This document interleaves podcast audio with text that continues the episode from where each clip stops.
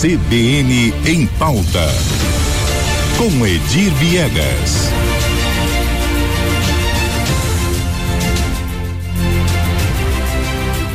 Edir Viegas chegando aqui no estúdio, toda vez com uma pauta polêmica. Mas antes, Edir, eu gostaria aqui de chamar um assunto que, para nós aqui, virou polêmico, no sentido de que nós recebemos, ah, durante a entrevista que nós fizemos aí com o presidente da Câmara Municipal ontem, o vereador Carlão. Uhum. Uh, um ouvinte nosso, morador lá do bairro Copamate, ele mandou fotos, imagens do recapeamento lá, do tapa-buracos, na verdade, nas ruas do bairro lá. E ele diz, é o Edinaldo Viana, lá da Copa Mate, ele mandou essas imagens porque ele estava indignado, dizendo o seguinte: que os buracos lá são preenchidos com pedriscos, ele cita até óleo queimado, e logo se desprendem do solo, voltando o problema no local. Ele fala, isso não é serviço, né? E aí ele fala assim que ele não vê fiscalização desses serviços das empreiteiras contratadas, né? Ele coloca isso aqui. E aí nós entramos em contato com a prefeitura e hoje, agora há pouco de manhã, a, a prefeitura respondeu 24 horas praticamente depois, dizendo o seguinte: a CISEP informa que neste período de chuvas as operações de tapa-buraco são extremamente prejudicadas. No entanto, todas as operações são acompanhadas por fiscais da prefeitura. Bom, é, aí nós falamos uh, sobre isso aqui e o ouvinte diz que não, né? Que as que não tem fiscalização porque se tivesse não estava ocorrendo essa, essa situação Sim. ali, né? Esse é um assunto polêmico que eu também deixo para você hoje. Viu? Olha, Lígia, bom dia. Inicialmente, bom dia a você, bom dia a Isa, bom dia a todos. Né? Bom eu dia. penso assim: é, se existe, conforme a CISEP, se existem, existe fiscalização, eu penso que esses fiscais têm, têm de fazer um, um curso de reciclagem. Porque a, a, imagem é clara. Ali você tem cascalho solto. Uhum. Ah, é, no tapa-buraco ele virou uma lombada na rua. Isso não está bem feito, mas qualquer qualquer neófito em engenharia vai bater o olho e falar isso aqui tá, isso aqui é português claro, isso aqui é um serviço porco. Tá muito mal feito. Não tem que falar que chuva atrapalha. E, e chuva não só atrapalha. Se é mal feito, é dinheiro jogado no lixo, né? Quem tá ganhando é só só empreiteira. Aliás, essa política do tapa-buraco é só no Brasil. Isso é igual Jabuticaba. Você não resolve esse problema, você tem que recapear. É mais caro, mas é o que te dá é, no, no, futuro uma economia a longo prazo. Isso virou, virou uma grande indústria do tapa-buraco. A gente lembra no passado do buraco fantasma, na época, se não me engano, uhum. do Olarte, do prefeito, então prefeito Olarte. Então é evidente que está mal feito. Não dá, não dá para discutir se aquilo é, foi é fiscalizado. É clara, né? Se aquilo foi fiscalizado, alguém está prevaricando. Ah, olha só, o Edinaldo, inclusive, já está repercutindo com a gente aí essa situação. Ele gravou um áudio sobre isso agora. Vamos ouvir.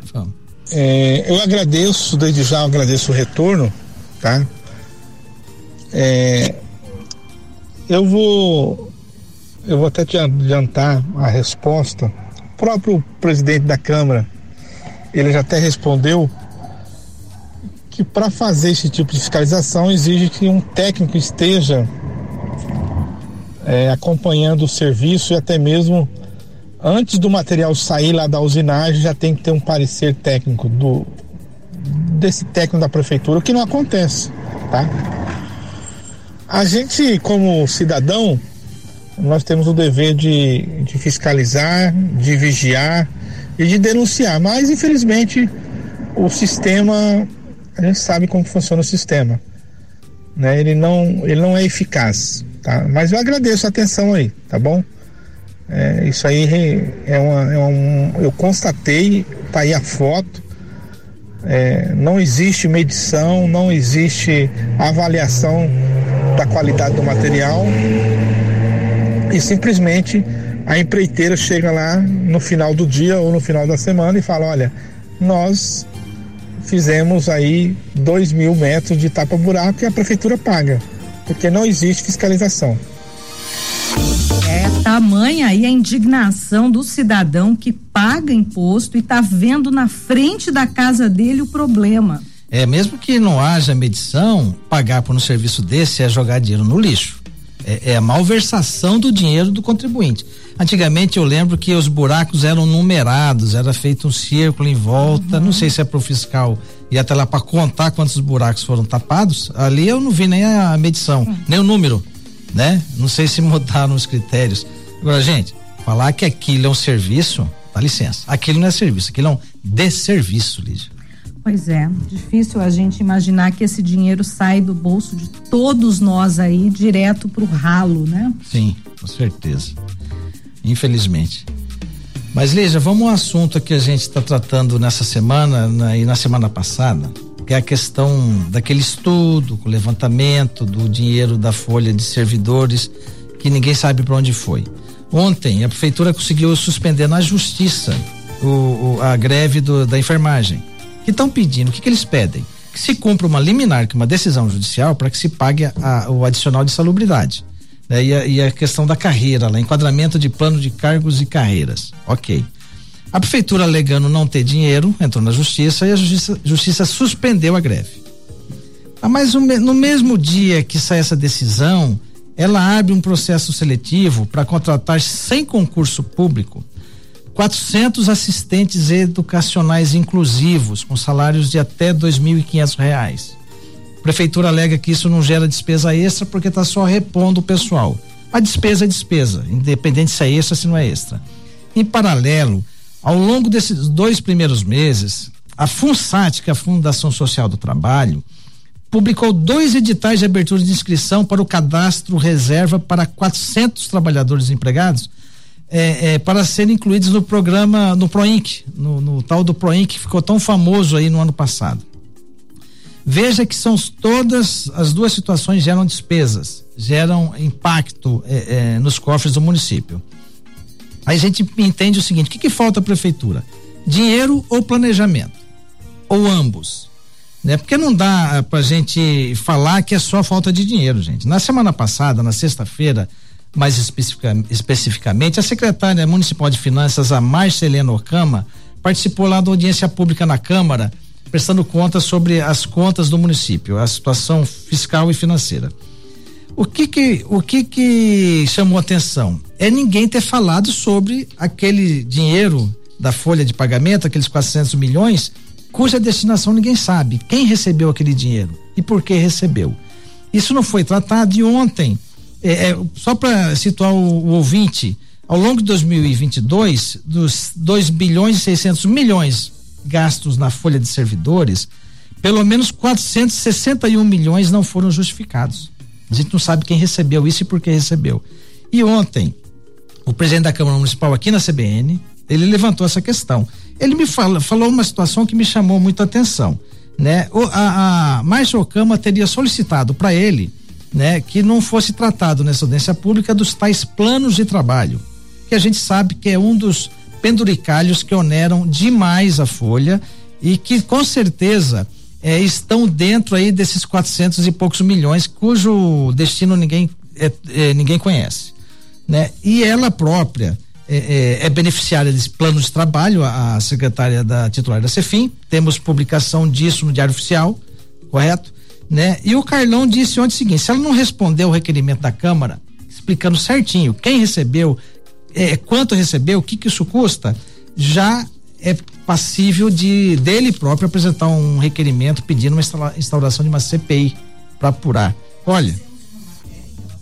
Isso. Nós fizemos uma matéria em relação a essa declaração dele, tá lá no portal cbncampogrande.com.br. Isso mesmo. A, a, depender da disposição do município de abrir suas contas e ser transparente, eu acho que vai acabar tendo CPI, né? A, a Ocama, é, ao se é, referir a essa questão, disse o seguinte, que não vê irregularidades nas informações sobre o pagamento de pessoal, abre aspas eu sou auditora do Tribunal de Contas. Minhas prestações de contas são feitas pelo nosso órgão de controle. controle, tá ok. Ela gravou isso, inclusive, para nós, para o nosso repórter aqui pois da é, SBN. Mas como não há irregularidade, a falta de transparência é uma irregularidade grave. Não existe regularidade se as contas não são transparentes. Isso era para estar tá no portal da prefeitura. Quanto ganha a secretária de finanças? Uma outra situação que foi levantada aqui é que o para ter acesso aí a, a quanto ganha o, o servidor, tem uhum. que saber o CPF de cada servidor. Para fazer a pesquisa no portal é, Transparência? É. Pois é, a lei de a lei da transparência, ela não estabelece esses critérios. Se você entrar na transparência do governo do estado, basta ter o seu nome. Uhum. Se você tiver a, a, a, lotação melhor, você consegue levantar qualquer informação. Né? Não tem. O próprio Proinc, pela lei, tem que estar publicado no Diário Oficial em relação dos beneficiários. A lei foi alterada. É, o, o, o, vereador Carlão diz, saiu daqui ontem, o presidente da Câmara, dizendo que ele ia levar essa demanda ah, para a Câmara de colocar isso na nova lei. Revisar isso e colocar isso de novo, pedindo essa transparência nesse detalhamento. Pois é, olha só, Lígia, a né? situação, né? a situação que a gente chega. É Nós surreal. debatemos durante 2022 inteiro a, a questão do PROINC foi judicializado, a Câmara mexeu na lei e ninguém lembrou de colocar na lei a o transparência. Né? O principal. Agora nós vamos voltar para discutir a mesma lei para se, se estabeleça a transparência que, vamos dizer que não precisava nem estar tá previsto nessa lei. Essa é uma regra existe, geral. Existe, Já existe a, uma a legislação. 8666 é. existe, né? Então não precisava disso. E agora, para finalizar a, a, nossa conversa de hoje, Lígia, na sexta-feira, a, a Márcio Câmara trouxe uma informação interessante. O déficit da prefeitura no ano passado foi de, de 232 milhões de reais. Ponto. Uhum. Ora, se eu tenho um rombo de 232 e uma folha oculta, salarial oculta de 461, já fica, dá para imaginar onde é que o que está causando esse déficit, ou parte desse déficit. Uhum. Ok? Então, se houvesse a transparência, já estaríamos atrás apenas da metade desse, de, de, de, desses valores, né? Da, da folha secreta, vamos dizer assim. Metade já está justificado aqui nesse déficit. Ou seja, se não houvesse esses penduricalhos, não haveria o déficit. Teríamos aí um superávit de 200 milhões. Essa é a realidade, viu, Lígia? É, é lamentável, né? E assim, ao fim, ao, ao, fim e ao cabo, eu não sei se o problema é só é, falta de transparência ou falta de dinheiro. É falta Mas de gestão também, né? É falta também de fiscalização. Tem fiscalização. Eu perguntei isso ontem para o presidente da Câmara, né? Porque ah, é preciso aí uma Câmara de Vereadores mais ativa. Pois é, me parece que começa a se desenhar uma Câmara mais ativa. Pela fala do Carlão, tanto que na CBN quanto de, como depois que ele deu entrevista a outra emissora de rádio, a gente percebe que a, a prefeita está sem apoio na Câmara, está perdendo apoio importante. Tá, o marido dela é deputado estadual, me parece que não está auxiliando. Então, nas duas entrevistas que tivemos aqui ontem, ah, políticas, uhum. o deputado Márcio Fernandes trouxe isso como uma preocupação de que no legislativo estadual não há a presença da prefeita co, ah, no legislativo estadual essa presença institucional da qual todos os prefeitos sempre eh, fizeram questão de manter essa harmonia entre os poderes, né? Inclusive para solicitar apoio para emendas Exato. e etc ele colocou essa preocupação de que a prefeita Adriane não tem participado aí ah, efetivamente lá no, no legislativo estadual. E mais tarde, então, na outra entrevista aqui com o vereador Carlão, presidente da Câmara de Vereadores, ele também, em determinado momento da entrevista, coloca essa mesma questão da falta de presença do executivo no trato com o legislativo, porque os poderes precisam se entender, né? Com certeza. E agora, cadê o qual é o papel do deputado Lídio Lopes nesse processo todo? Quem é? é, é, é o marido da prefeita. Da prefeita, uhum. exatamente. Ele era para estar tá fazendo essa ponte na Assembleia. Tá me parecendo que a, a prefeitura tá perdendo o foco, corre o risco de ser uma nau sem rumo e haver aí um abraço de afogados. Lídio e Adriane. É o que eu começo a perceber, viu, Lígia? Infelizmente para Campo Grande. Pois é, há anos Campo Grande vem nesse limbo, né? Pois é. Será que novamente? Precisamos sair desse limbo. Campo Grande precisa acordar é. uma capital, uma das capitais que tem é, o maior índice de crescimento econômico no país. O estado que mais tem gerado aí empregos no país, que mais tem atraído investimentos. A capital desse estado é. merece um olhar mais cuidadoso. Com certeza. Né? E nós vamos continuar cobrando, Lígia, que é o papel que nos cabe, né? É, Nessa... é o papel que nos cabe é esse. E cobrar a fiscalização do, de quem deve fiscalizar. Exatamente. Então a Câmara precisa aí fiscalizar melhor a atuação do Executivo. Câmara e Ministério Público Sim. Estadual também, né? Então, o Ministério Público, vou voltar ao assunto, a gente tem procurado e o Ministério diz que só atua sobre é, provocação. Se ele for, se ele receber oficialmente uma isso, denúncia, né? Olha, isso é de uma, é, isso é de uma malandragem, vamos dizer assim, para ser bem claro. Porque o, o, Ministério Público pode agir de ofício, sim, com base em qualquer reportagem na mídia. Isso aí é falta de vontade de trabalhar, é falta de interesse em buscar em, em, em, cumprir com um papel institucional que é reservado ao Ministério declaração de alguma autoridade. A gente vê, por exemplo, o Supremo Tribunal Federal agindo diante de declarações. Não é? Exatamente, é? gente. E o Ministério cabe. Público aqui, nem com as denúncias né, na, na publicadas, imprensa nada. publicadas, não há. E olha que são muito é. bem pagos, são regiamente pagos para trabalhar nem o papel institucional está sendo cumprido. Pelo amor de Deus, gente, é, é, é, é uma desfaçatez. Infelizmente, a situação que indigna qualquer cidadão. Pois é.